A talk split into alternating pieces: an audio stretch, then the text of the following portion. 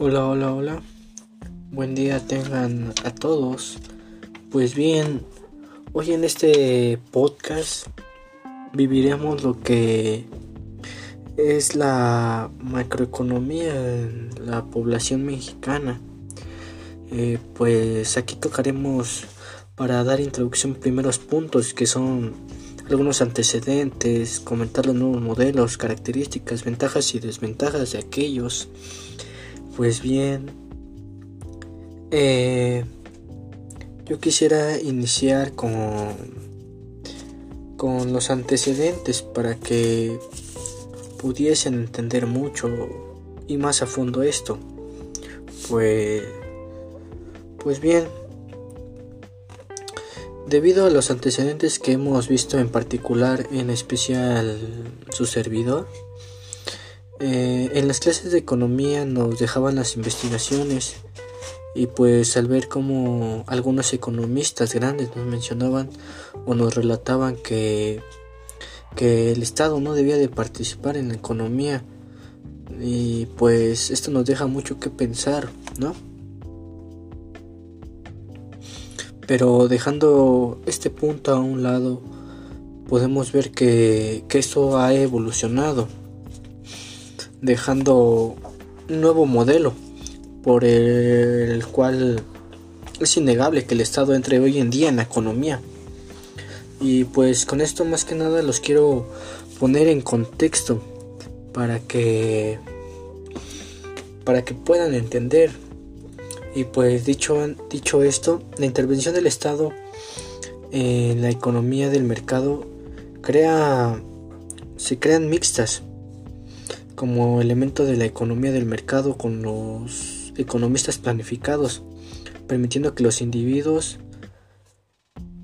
den libertad hacia un estado de influencia, ya que ya que estas decisiones se pueden apreciar más como un objeto del Estado en la economía.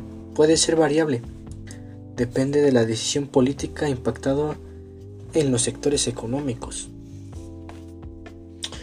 Bien, bien, bien. Pues...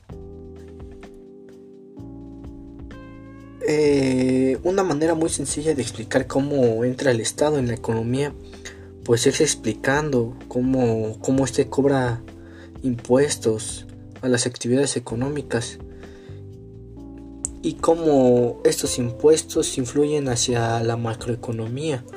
De alguna manera podemos decir que esto este dinero recaudado a los impuestos se gasta en construcciones o en carreteras. Mm, pues bien, de esta forma las funciones del Estado en la economía se manifiestan en cuatro categorías de impacto a los mercados. Mm, me gustaría nombrar el primero, que, más que nada sería el sector público. Este sector público interviene en los bienes y servicios económicos y en la distribución de las riquezas. Creo que me estoy dando a entender qué sería esta parte. Pues el segundo punto rápidamente lo toco es, ¿cómo se llama? Es la función del sector privado. Eh, pues aquí el, Estado velan por la aplicación de las leyes constructuales en los centros institucionales. Y pues bien, aquí podemos pasar a un subíndice que sería la propiedad privada que existen los mercados libres entre individuos. Y aquí nosotros nos podemos dar cuenta que una gran ventaja, aprovechando el punto, me parece que era el punto número 4, que ya no habrían propiedades privadas, nadie sería dueño de nadie. Y pues se, se harían acciones incentivas perversas para hacer uso de estos recursos de forma ineficiente, que es una gran ventaja del Estado, como nos podemos dar cuenta. Eh, Pues bien, la estabilidad macroeconómica es uno de mis puntos más importantes para este podcast. ¿Por el motivo de qué? Pues el motivo de que el Estado, a través de sus políticas, puede minimizar relaciones o más que nada recesiones, depresiones económicas. Pero ojo, en este apartado podemos encontrar una gran desventaja, ya que su alcance es muy limitado. Muchas veces las causas de estas recesiones son externas a la economía del país. Y pues, como, como cuarto punto, podemos ver la elaboración y aplicación de las regulaciones. Otro punto importantísimo, una gran ventaja, que es la falla en los mercados como falta de información negativos afectando a los consumidores. En ese punto preciso entra el Estado, que más que nada sería informar a los consumidores sobre aquello. Pues bien mencionado esto, pues la verdad que, que el Estado está haciendo un buen trabajo. Quizá anteriormente faltaban otros puntos, pero este ha sido modificado con el pasar de los tiempos. Y pues yo, a mi punto de parecer, tiene otras pequeñas desventajas.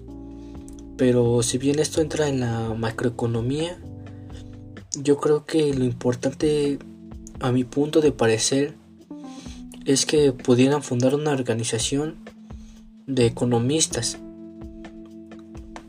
y así hacer una balanza para que no haya desviaciones, ni depresiones, ni recesiones.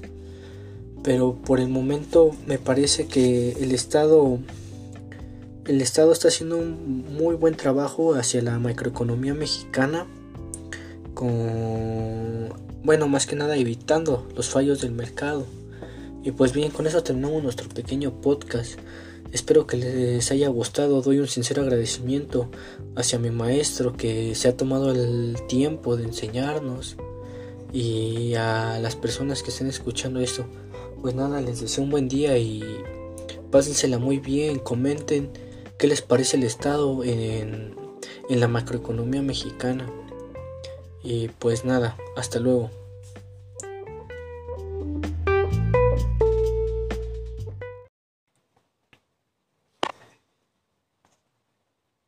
Sí, sí, uno, dos, tres.